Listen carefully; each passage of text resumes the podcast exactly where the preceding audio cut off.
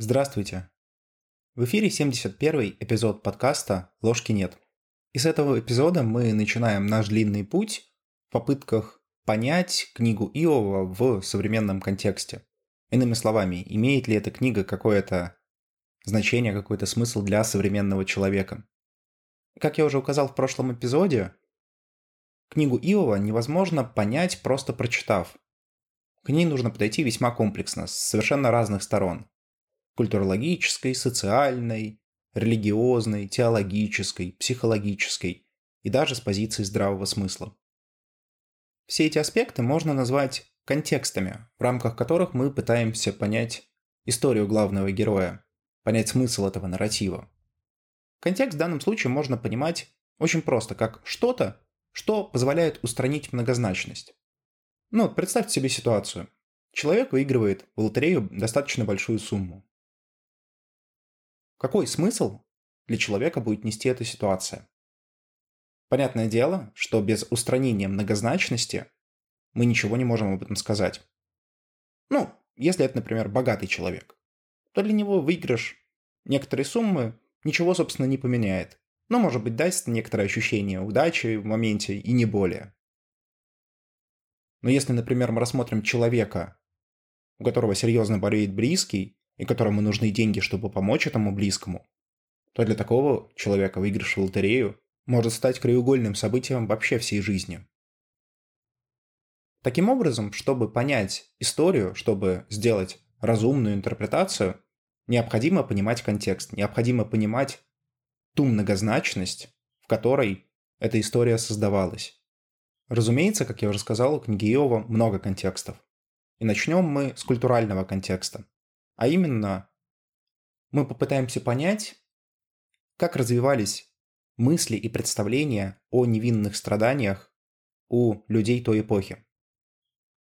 Что такое невинные страдания, я полагаю, более-менее понятно всем. Это страдания, которые незаслуженные. По крайней мере, с позиции того человека, который их испытывает. Разумеется, можно сразу сказать о формальной причине этих страданий. Ну, то есть, почему они происходят. Ну, потому что в мире есть некоторое зло. Причин этого зла может быть много. Кто-то может сказать, что зло в людях, кто-то может сказать в природе мира, кто-то может сказать, что зло – это отсутствие добра. В общем, аргументов может быть сколько угодно, и точек зрения может быть сколько угодно. Однако отрицать существование зла было бы странно, мы с ним сталкиваемся постоянно в нашей жизни. Но это всего лишь формальная причина. В реальности, конечно, мы по-разному объясняем невинные страдания, поэтому давайте рассмотрим этот вопрос более подробно. Почему я так сильно заостряю внимание на представлениях древних людей, живущих в Месопотамии, о невинных страданиях? Но, казалось бы, где мы, а где они? Неужели их способ мышления, их интерпретации имеют хоть какую-то ценность для нас? Здесь мне близка идея Юнга о том, что мифы и легенды представляют собой не только историческую ценность, но и в том числе объясняют, как развивалось и эволюционировало сознание человека. В таком приближении можно рассматривать историю человечества как историю развития сознания. И в этом смысле древние шумеры, например, представляют собой просто ранние этапы развития представлений о мире, о Вселенной, о человеке, о сознании и так далее. И тогда они имеют высочайшую ценность для современного человека. Ну, потому что современный человек ровно так же проживает в своей жизни все эти этапы. То есть его представление о том, как устроен мир, несмотря на все достижения естественных наук, так или иначе меняется. И имплицитная гипотеза Юнга говорит о том, что изменения в представлениях современного человека каким-то образом коррелируют с изменениями в мифологемах, которые происходили на протяжении истории. Именно поэтому культуральный аспект для меня, по крайней мере, очень важен. Ну да ладно, давайте непосредственно перейдем к источникам. Современные исследователи, и в частности Клиффорд, выделяют пять произведений о невинных страданиях в Месопотамии. Первое и самое старое произведение – это «Шумерский человек и его бог», и подробно мы рассмотрим его как раз в этом эпизоде. Далее идет акадский или вавилонский диалог между человеком и его богом, который очень похож на первое произведение, но все-таки имеет ряд существенных отличий.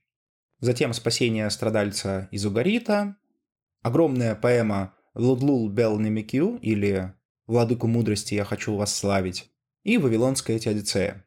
Вот это те пять произведений, которые мы будем использовать в качестве культурального контекста. Отмечу, что не все из этих произведений мы будем рассматривать подробно, но какие-то из них затронем. Начнем мы с шумерского человека и его бога. Это на самом деле очень старое произведение.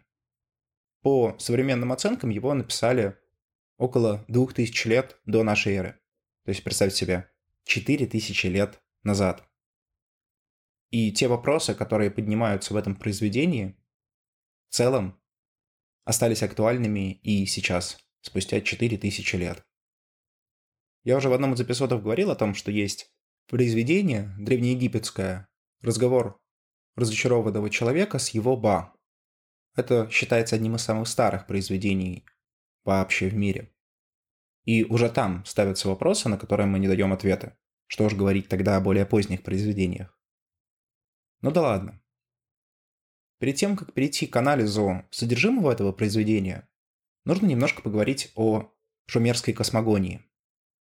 Вот наши классические представления о божественном очень сильно инспирированы иудео-христианской традицией. И когда мы говорим слово «бог», мы очень часто подразумеваем христианского Яхве. И на самом деле это очень странный и нелогичный бог. Даже если на секунду сейчас отбросить вообще весь этот Ветхий Завет, где там творились странные дела, то, с одной стороны, мы говорим о всемогущем, всезнающем, всеблагом божестве, которое может все, который любит людей и бла-бла-бла который может творить чудеса, который считается имманентным, то есть присутствующим и вмешивающимся в дела людей. На самом деле это выглядит немного странно. Но вот представьте себе, генеральный директор какой-нибудь транснациональной корпорации там с сотнями тысяч сотрудников вмешивается в дела простых рабочих. Постоянно. Каждый день. Кажется ли вам это логичным? Вот шумерам не казалось. И поэтому у них потихоньку началась развиваться немного другая космогония. В момент написания шумерского человека и его бога основным богом считался Мардук. Мардук — это этакий божественный герой, победивший Тиамат, все зло, и после этого воцарившийся на престоле. Но со временем люди начали вот как раз мыслить на тему того, что, ну, вот Мардук он один, и явно он не может помогать каждому человеку. Ну, потому что где царь богов, а где мы, простые смертные, созданные из праха, гадости всякой. Но об этом мы поговорим в Вавилонской теодиции. И здесь у них родилась очень простая идея, что, ну, наверное, Мардук это, конечно, там хороший, сильный бог, но он где-то там, далеко. И общаться с людьми он совершенно не хочет. То есть такая позиция деизма. Но при этом человеку нужно как-то взаимодействовать со сверхъестественным. Почему? Потому что, по представлениям шумеров, очень многие вещи были присущи не человеку как таковому, а именно вот этой связи с божественным. Ну вот, например, мораль, социальные правила, закон. Откуда они вообще все взялись? Ну, мы не задумываемся, ну, всегда так жили и сейчас так живем. Всегда был какой-то там закон, который все соблюдают, социальный контракт мы это сейчас можем так назвать. В общем, слова-то красивые, но вот это удивление, а откуда вообще это взялось и почему все этому следуют, непонятно. И вот шумеры предположили, что вот эти все представления о морали, о добре и зле, об устройстве мира, об устройстве общества, они на самом деле принадлежат не человеку. Они даются нам богами. И наша задача – соблюдать эти законы. Из этого на самом деле следует очень много интересных предпосылок. Например, когда человек теряет контакт со сверхъестественным, с божественным, он теряет представление о морали, о социальных законах и становится фактически преступником. Ну, действительно, если вы не знаете, что есть добро, что есть зло, то вы можете совершать что-то, думая, что это нормально, на самом деле это не так. Поэтому вот этот контакт со сверхъестественным для древних шумер был очень важным. Но как он обеспечивался? Здесь они ввели концепцию персонального бога. Современному человеку, воспитанному в христианской традиции, это может казаться весьма логичным, это что-то типа ангела-хранителя или гения. И вот именно вот эти самые персональные боги, обеспечивали связь между людьми и толстыми богами типа Мардука, которые где-то там далеко. К чему я это? Потому что на самом деле во всех месопотамских произведениях, когда употребляется слово «бог», имеется в виду не тот, кто создал Вселенную, не творец Вселенной, не всемогущее сверхъестественное существо. Имеется в виду персональный бог, персональный ангел-хранитель человека. И именно с ним ведется разговор. Это крайне важно, потому что, если вернуться к книге Иова, то Иов разговаривает напрямую с Яхве. Не со своим ангелом-хранителем, не с посланцем, не с пророком, а именно с Яхве. Впоследствии мы поймем, насколько важен вот этот, казалось бы, маленький контекст. И тут у слушателя, кстати, может возникнуть еще один интересный вопрос. Вот я так лихо привожу аналогии, а откуда вообще эти аналогии взялись? Почему мы так легко шумерским воззрением можем приписывать какую-то относительно современную коннотацию? Ну, здесь я бы прежде всего задумался над тем, что все-таки иудеи взаимодействовали и с вавилонинами, и с акадцами, и с шумерцами. И возможно, хотя нет, даже, наверное, вероятно, очень многие вещи они заимствовали. Именно поэтому шумерские мифы, как мне кажется, очень важны для западного человека. Потому что, возможно, именно в них кроется источник нашей культуры, а не только в иудео-христианских сказаниях. Ну да ладно, давайте теперь перейдем непосредственно к содержанию. И прежде всего я бы хотел рассказать о том, где можно прочитать этот текст. Он небольшой, всего 140 строк, поэтому прочитайте вы очень быстро. На русском есть два перевода. Первый перевод, э, и который я рекомендую, это перевод Афанасьевой. У нее это произведение называется «Старовавилонская поэма о невинном страдальце».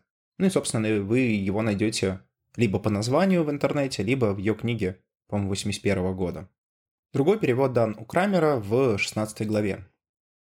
Однако, к сожалению, этого не совсем достаточно, потому что ряд строк в этих переводах, к сожалению, отсутствует. И есть он только, ну, либо в оригинале, либо в переводе на английском языке. И здесь есть два хороших источника. Прежде всего, классика или традиционный перевод — это Ancient Near Eastern Text, ANET, который выпускал Причард и компания. И второй перевод — это серия Context of Scripture, или контекст э, Святого Писания, которая обновляется постоянно, автор Кляйн. Я рекомендую прочитать и русскоязычную версию, и англоязычную. Если вы не знаете английский, просто воспользуйтесь любым переводчиком, там не суперсложный текст. Начало шумерского человека и его бога дидактическое. Автор произведения дает рекомендацию всем постоянно и неустанно молиться своему богу. Это видение, кстати, есть только на английском. Но уже здесь встречаются несколько интересных аспектов, которые хотелось бы обсудить. Прежде всего, рассказчик указывает, что молиться нужно artlessly, или в переводе на русский простодушно.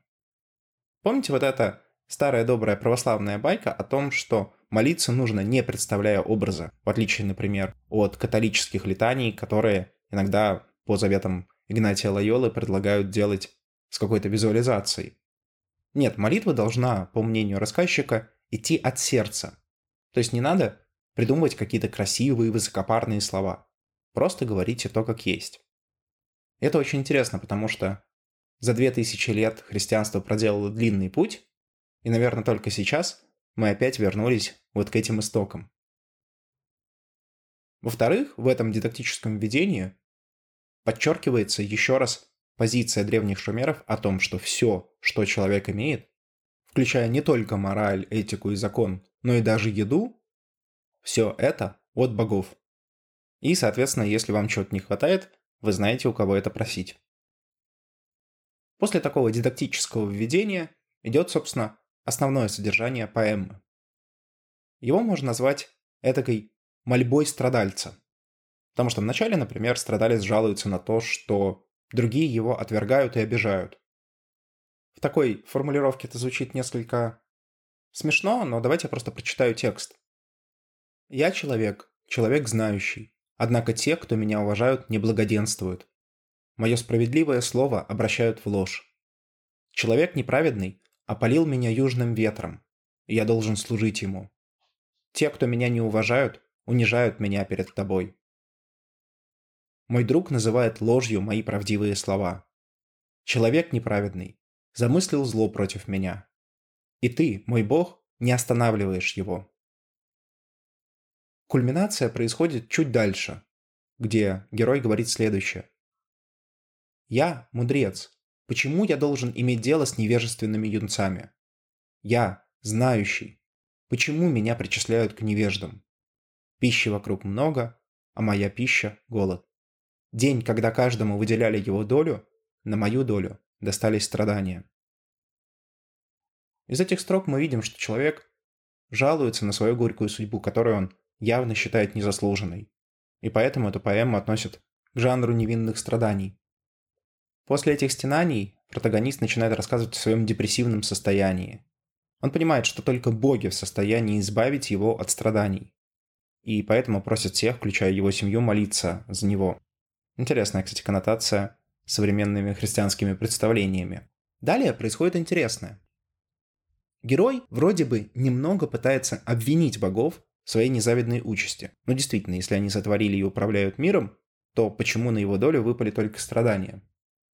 Он не понимает, за что ему все это. Он не понимает смысл своих страданий. Но, к сожалению, вот такого рода размышления очень быстро прекращаются. Почему прекращаются? Потому что человек обращается к догме, которая была актуальна в те времена. Это звучит в виде следующих строк. Они изрекают, бесстрашные мудрецы, слово истинное и прямое. Ни одно дитя не рождается от женщины беспорочным. Смертный никогда не бывал идеальным. Безгрешного человека никогда не существовало. Здесь я выполнил собственный перевод с английского, потому что на русском немного другой текст. И вот далее, кстати, чтобы понять реальный смысл поэмы, нужно читать именно английский перевод, потому что строки по номеру 104-117 в русскоязычных переводах просто-напросто отсутствуют. А именно в этих строках заключена вся соль поэмы. Читатель русской версии увидит просто то, что после жалоб и стенаний Бог приходит к герою и исцеляет. Но почему это происходит? Это может оставить думчивого читателя несколько запутавшимся. Ответ же на самом деле кроется в строке 111 которая в моем переводе была бы следующей. «Мой Бог, теперь ты показал мне мои грехи». И это очень важные слова. Во-первых, мы узнаем, что у страдальца были грехи. То, что мы не знали ранее. Во-вторых, мы понимаем, что Бог указал ему на них. И вот в этом, собственно, и заключается один из основных смыслов поэмы. Боги не могут или не хотят прощать неосознанные грехи. То есть грехи, которые вы не понимаете, не знаете и не можете сформулировать. Поэтому молить о прощении таких грехов бессмысленно. Результата не будет. Но можно и нужно молиться, чтобы боги даровали прозрение и осознание своих грехов.